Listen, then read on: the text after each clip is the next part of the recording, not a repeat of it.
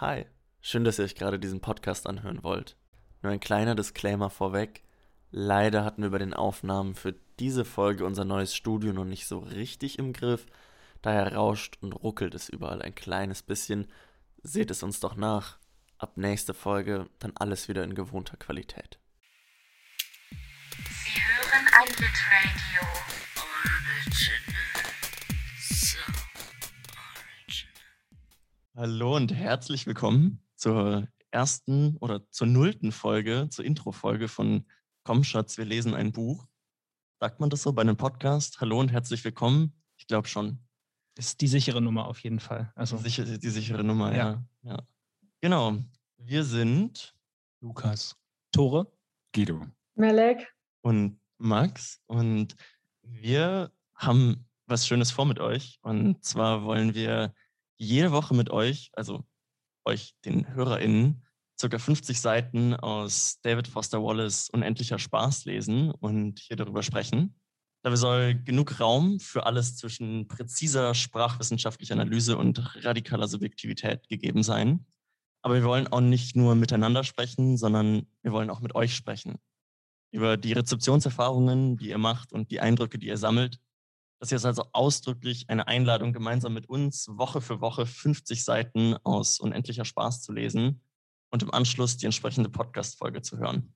Auf den Social-Media-Kanälen und der Website von Litradio werdet ihr dann ab sofort immer wieder Fragen und Aufrufe finden, über die wir hoffen, mit euch in regen Austausch über unsere gemeinsame Lektüre zu treten.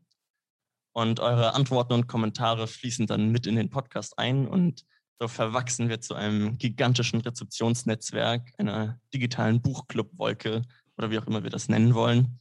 Da überlegen wir uns dann noch was. So, ich würde sagen, es ist allerhöchste Zeit, in unsere kleine Einführungsfolge zu starten. Und Bevor wir uns nächste Woche dann ins Lesen machen, wollen wir vorab noch einmal versuchen, dem Buch ein wenig Background zu geben und den, nennen wir es mal, gesellschaftlichen Kontext, in dem es stattfindet, etwas einzuordnen. Für die unter uns, die nicht Literatur studieren oder lehren oder in ähnlichen Bubbles abhängen, kann man vielleicht noch sagen, dass sich dieses Buch, das ja schon nach seinem Erscheinen Mitte der 90er in den USA ein Riesenhit war, auch hier einen ziemlichen Ruf erarbeitet hat. Und sowohl Buch als auch Autor werden in gewissen Kreisen ja fast schon verehrt.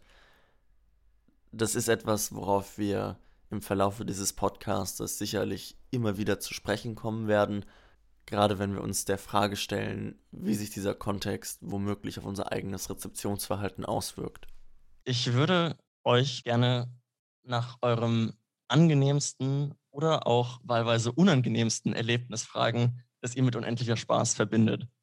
Mir, mir würde spontan vielleicht, ich habe nicht besonders viele Erfahrungen mit ihm, aber ähm, eine unangenehme würde mir, würde mir einfallen. Ja, schieß los.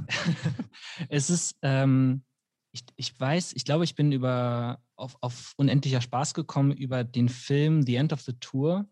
Das ist ein Film über den Journalisten David Lipsky, der David Foster Wallace auf seiner Buchtour begleitet und versucht dann über ihn einen Artikel zu schreiben und das auch macht. Und ich fand den Film irgendwie cool und kannte den vorher gar nicht und habe dann natürlich gedacht, krasser Typ, ich muss mir auf jeden Fall das Buch kaufen. Auch ich werde mir dieses Buch durchlesen.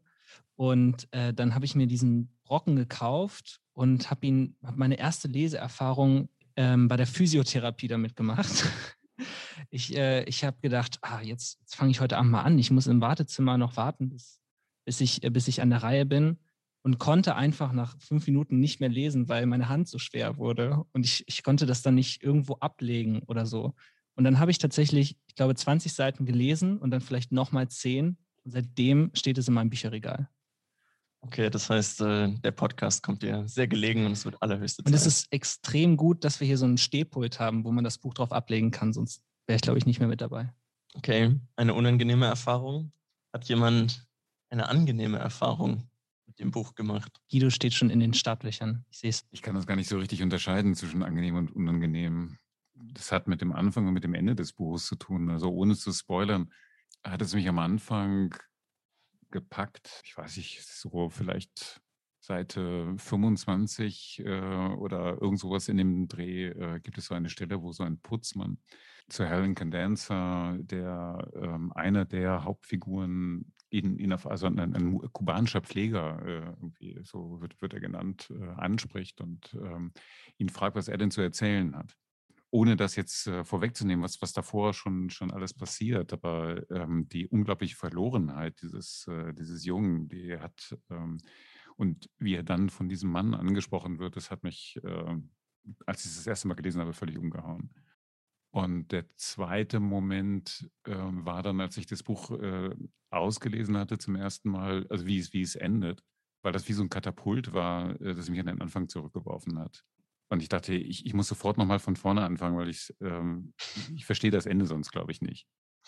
Und das war für mich eine völlig neue Erfahrung, nach so vielen Seiten dann dieses Gefühl zu haben, äh, sofort irgendwie ähm, den Anfang aufzuschlagen. Das kannte ich jedenfalls bis dahin noch nicht.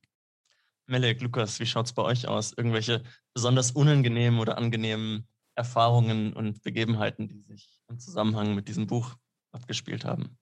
Für mich war das, also ich habe das Buch noch nicht komplett gelesen, ich bin irgendwie bis Seite 250 gekommen und danach war es mir ja zu viel Arbeit weiterzumachen. Das lag auch daran, dass ich es voll doof finde, Fußnoten zu lesen, die hinten im Buch stehen und die nicht unten an Seiten sind. Das hat mich sehr gestört, dass ich immer hin und her blättern musste und das war auch so ein Gewichtdingens, weil irgendwie mit diesem Buch so eine richtige Position zu finden, ist sehr schwierig, in der man bequem liegen kann und lesen und die Position vielleicht auch mal wechseln, weil man länger liest. Auf der anderen Seite war das andere Problem, dass unglaublich viele Fachwörter und so weiter kamen. Und meistens sind das nur so kleine Jokes, um äh, irgendwie einen intelligenten Witz über das Übergewicht von jemandem zu machen oder sowas.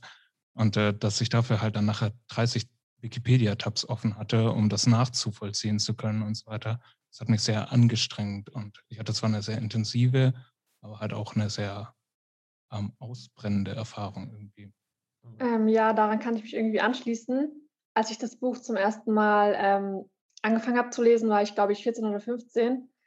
Ich glaube, ich hatte so meine Phase, wo ich von allem angetan war, was irgendwie so subversiv war und gegen, keine Ahnung, gegen irgendwelche hm, Normen und so ging. Und da dachte ich, okay, unendlicher Spaß, bin ich irgendwie drauf gestoßen. Auf jeden Fall habe ich angefangen zu lesen und ich dachte so, okay, irgendwie, ich muss dieses zweite Wort nachschauen. Und ich habe viel Assoziation mit dem Buch, aber das war auf jeden Fall etwas, wo ich mir so dachte, okay, ich weiß nicht, wie ich dazu stehe, dass ich jedes zweite Wort eigentlich nachschauen muss und dass extrem viele Fremdwörter innerhalb von einer Seite sind. Und ich kann mich genau daran erinnern, wie dünn die Seiten sind in der Ausgabe, die ich habe. Und es hat sich immer so angefühlt, als würde ich die gleich zerreißen. Und teilweise, wenn ich so viele Wörter nachschauen musste, war ich so, okay, ich bin kurz davor, aus Versehen diese Seite zu zerreißen, weil, die, weil dieses Blatt so dünn ist. Ja, irgendwie ging es dann auch so Hand in Hand bei mir.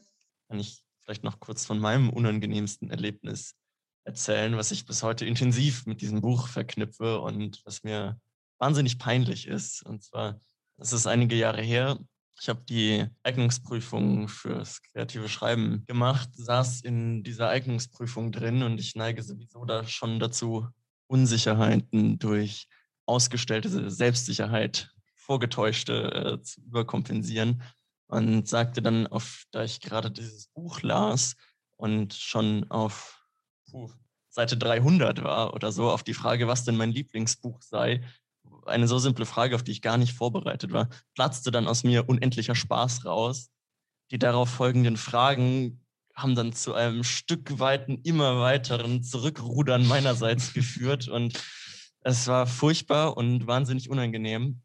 Aber ja, die, die Scham habe ich noch nicht ganz überwunden, aber es hat dann trotzdem geklappt mit der Eignungsprüfung. Von daher ist das vielleicht auch in Ordnung. Vielleicht ist das, von dir kam ja auch die Idee für den Podcast. Also vielleicht ist das ja auch so ein Aufarbeitungsprozess jetzt für dich, von dem du noch gar nichts weißt. Ja, wahrscheinlich, ne? Scheint einen gewissen Selbsthilfegruppen-Vibe hier zu haben, offensichtlich. Das passt ja zum Buch, ne? Und das ist auch das, was jeden guten Podcast ausmacht, oder nicht? Warum David Foster Wallace lesen? Warum unendlicher Spaß lesen? Ein Autor, ein Buch, das so wahnsinnig oft gelesen wurde und auch so wahnsinnig viel besprochen wurde. Warum nochmal lesen? Warum nochmal darüber sprechen? Oder vielleicht doch eigentlich nicht lesen? Eigentlich nicht mehr drüber sprechen. Einfach jetzt und hier aufhören. Da könnte, Melek hat gerade schon gelacht, da könnte sie vielleicht direkt reingrätschen. Ja, und zwar ganz simpel. Ich habe heute Morgen gegoogelt äh, David Foster Wallace und eine der ersten Ergebnisse, die kamen, war so eine Liste von wegen die Bücher, die jeder weiße Mann in seinem Regal hat. Und da war unendlicher Spaß auf jeden Fall äh, sehr weit oben. Und ich dachte mir so, das ist gerade sehr bezeichnend und bezeichnend einfach dafür, dass es, was Max gerade gesagt hat, sehr oft gelesen wurde, sehr oft rezipiert wurde. Und ich frage mich, warum es noch weiter rezipieren und warum noch weiter lesen, wenn es so viele andere Bücher von AutorInnen gibt, die nicht die Aufmerksamkeit bekommen, die ihnen gebühren sollte. Und da geht es mir gar nicht irgendwie jetzt darum, äh, mich in irgendwelche inhaltlichen Debatten oder Diskurse bezüglich des Inhaltes von Unendlicher Spaß irgendwie zu vertiefen oder zu versteigern, sondern einfach nur ganz simpel darum, warum sollte ich mir 1079 Seiten in der englischen Ausgabe zum Beispiel irgendwie durchlesen, wenn ich auch einfach vier andere Bücher in der Zeit lesen könnte. Also was ist, was ist die Faszination für dieses Buch? Ich frage es mich ehrlich. Also ich verstehe es nämlich nicht. Tja, das müssen wir jetzt natürlich, können wir jetzt natürlich oder dürfen wir fairerweise natürlich nicht inhaltlich beantworten, die dies schon gelesen haben, oder? Weil das ist ja nicht der erste Impuls, dieses Buch zu lesen. Ja, ich weiß, ich, also es ist ein sehr guter Punkt. Ich kann den Punkt nicht, nicht wegargumentieren. Ich kann eigentlich nur für mich sagen, warum es mich trotzdem reizt. Und es ist natürlich, es ist einfach dieser, dieser Mythos auch ein bisschen, der um dieses, um dieses Buch sich hegt, der vielleicht natürlich auch komplett zu Unrecht aufgebaut ist, aber es ist eben dieses neugierig sein, ist es wirklich so gut? Ist es wirklich so gut, wie alle sagen? Ist es so ein, ist es so ein literarischer Meilenstein. Also ich habe von David Foster Wallace, glaube ich, zwei Essays gelesen und natürlich diese berüchtigte Rede This is Water, die er vor, vor irgendwie College-Studenten gehalten hat.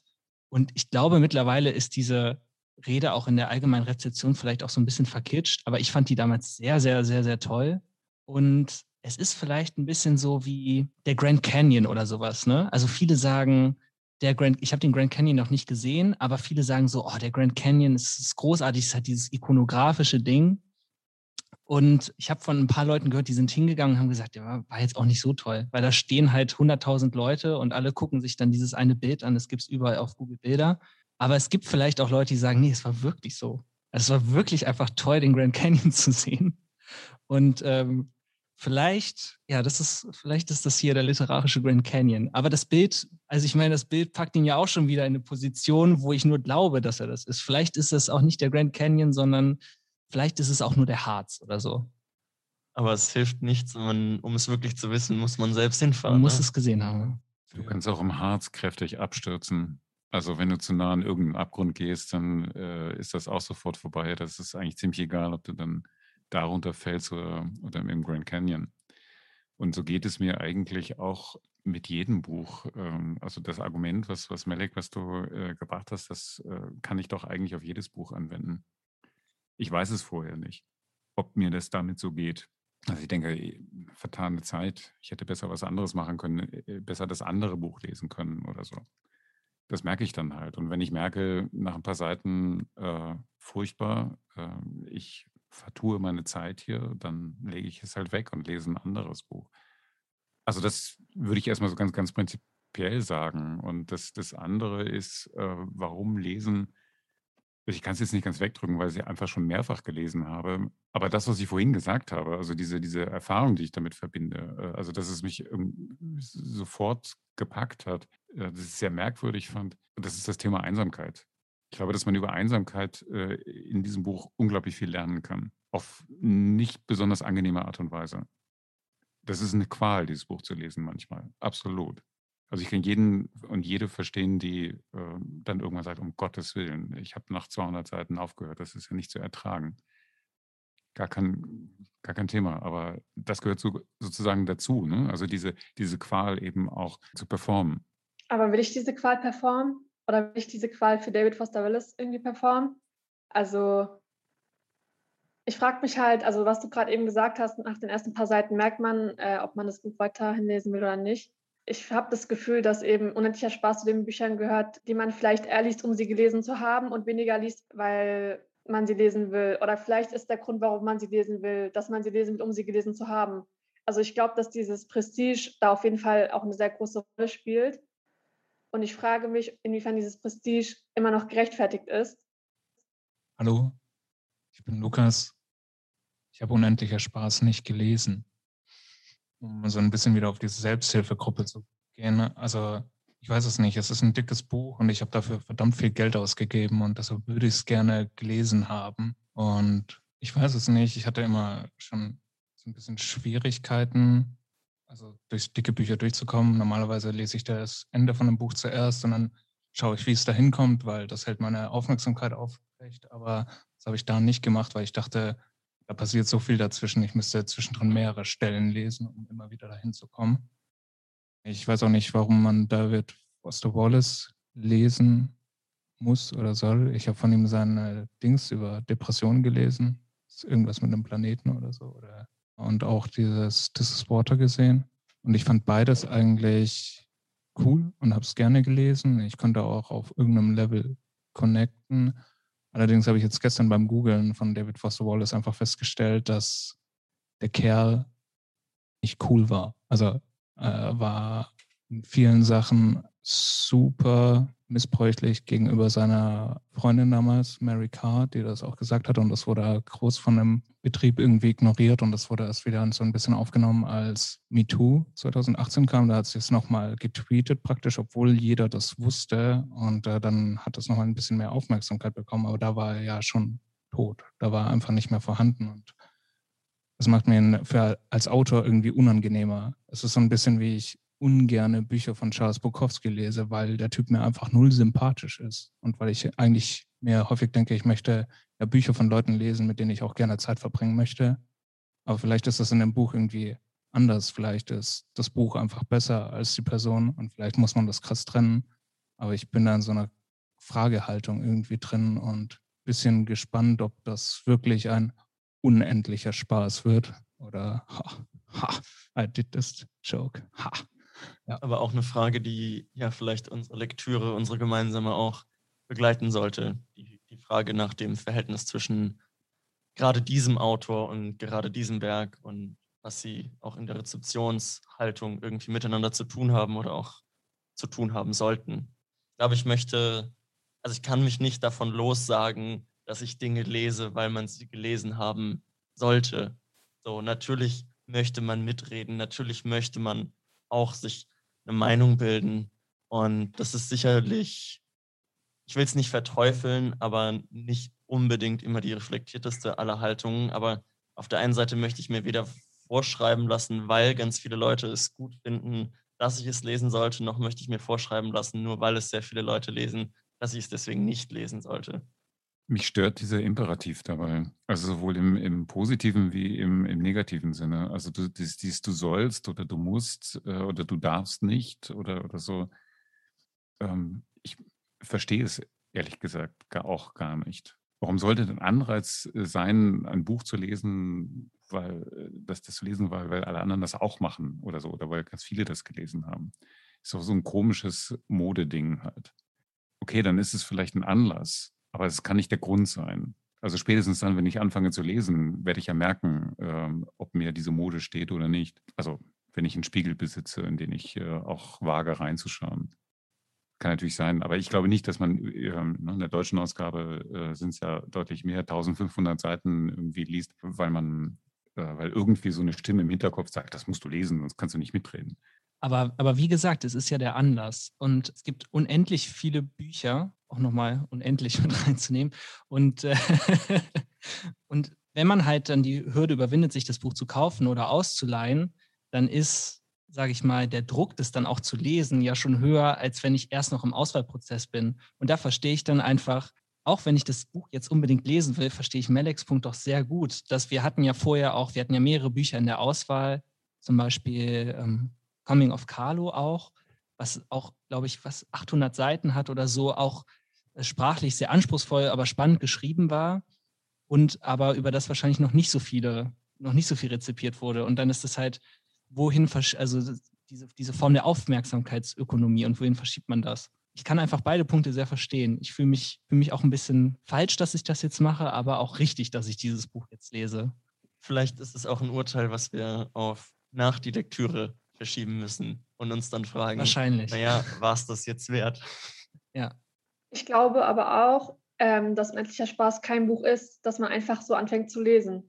Also ich glaube, diesem Buch geht ein so großer Ruf hervor und auch dem Aut also der Mythos rund um den Autor, auch mit seiner Depression und mit seinem Suizid, dass es irgendwie eigentlich ein integraler Bestandteil von der Leseerfahrung ist und auch von der Nicht-Leseerfahrung.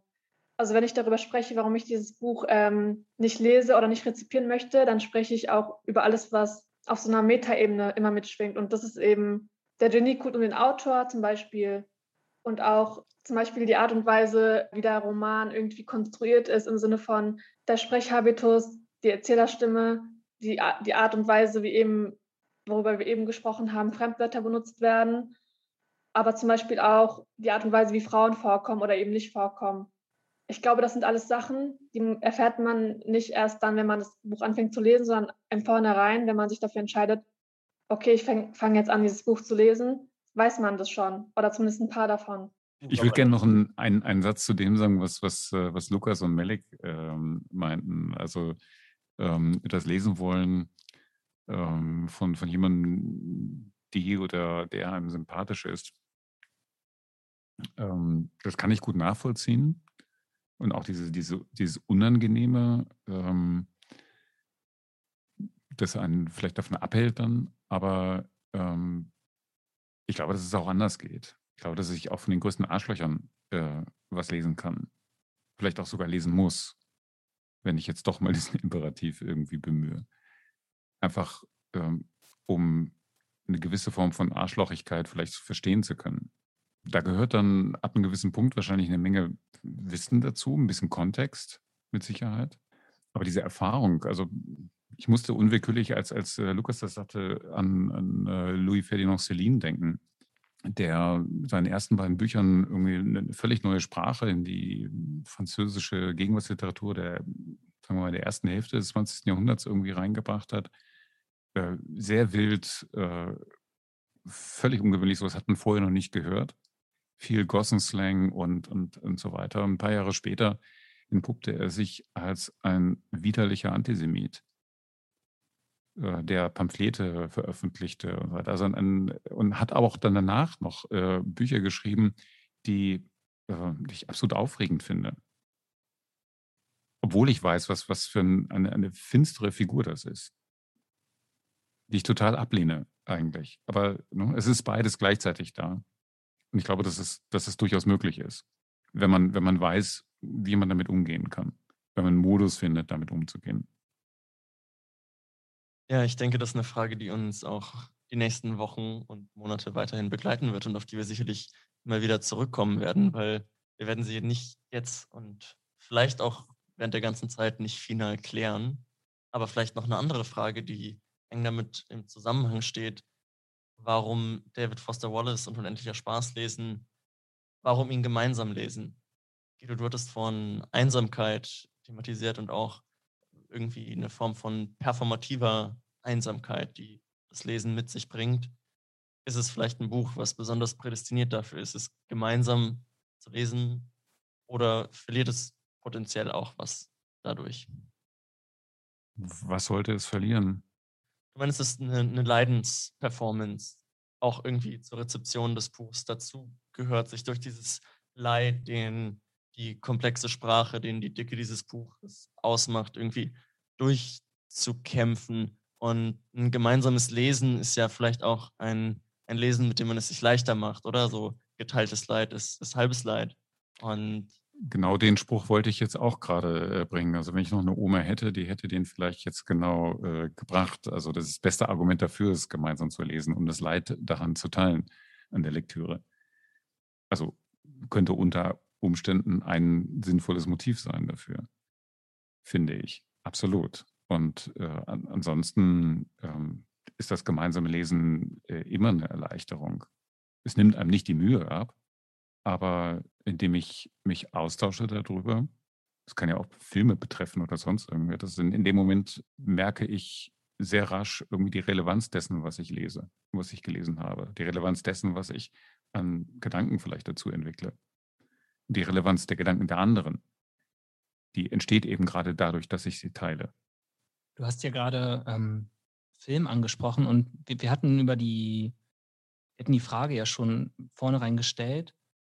Und mir ist dann irgendwann das Bild des Kinos in den Kopf gekommen, das eigentlich, was ich so unfassbar unbefriedigend an Netflix oder so finde, zumindest wenn ich es alleine schaue und jetzt nicht irgendwie mal zufällig mit meiner WG oder sowas, dass man dann da sitzt und äh, man klappt den Laptop zu und man will eigentlich irgendwo hin, wenn man was gesehen hat, was einen so begeistert. Und beim Kino hat man eben diesen Weg aus dem Saal, so vielleicht diese zwei oder drei Minuten bis aus dem Kino raus und dann vielleicht im Optimalfall noch weiter. Und da hat man eigentlich nichts anderes, als sich über das zu unterhalten, was man sieht. Und das ist so unfassbar befreiend. Selbst wenn es ein richtiger Scheißfilm war, dann kann ich wenigstens drei Minuten abrenten, wie kacke das jetzt war und dass das voll rausgeschmissenes Geld war und dass wir jetzt irgendwie was anderes machen. Oder irgendwie man unterhält sich noch den ganzen Abend darüber. Und das ist eigentlich das, worauf ich mich freue und was mich auch motiviert, durch diese tausend Seiten durchzukommen, dass man immer wieder so Momente hat, wo wir gemeinsam aus unserem Buchkino rausgehen. Ich finde das eine sehr schöne äh, Analogie, die du hier aufmachst. Dankeschön. Muss aber, und also so blicke ich auch auf, auf das, was uns bevorsteht, muss aber sagen, dass ich diese unvermeidbare Frage direkt nach dem Kino, so im Aufstehen, du schlängelst dich noch zwischen den Sitzen durch und dann kommt, und wie fandest du es? Fandest du es? Wie fandest du es? Horror, Max? Horror. Ich bin immer erst mal zwei Minuten still, weil ich nicht möchte, dass es auch, auch ist aus der Impuls, dass es direkt aus mir rauspoppt. Und wie war's? Super, oder? Super. War toll. Damit seid ihr beschäftigt im Kino? Ich versuche immer so unauffällig wie möglich die ganzen Popcorn-Krümel von mir runter und äh, irgendwie unter den Tisch. Und, ja. Vielleicht auch Ja, beim Lesen jetzt von unendlicher Spaß, die ganze Zeit Popcorn-Krümel im Schoß. Ja, die Zeit ist um. Ähm, ich sage vielen Dank, dass ihr da wart. Und wir lesen bis Seite 55 bis zum Jahr der Dove-Probepackung. Und ich freue mich, wenn wir uns alle wiedersehen und wenn ihr wieder einschaltet und die 50 Seiten mitlest und schaut auf Social Media vorbei. Da gibt es dann News und Stuff und alles Mögliche zum Mitmachen. Tschüss. Tschüss. Ja, bis dann. Tschüss. Das war ein Litradio ohne Jingle.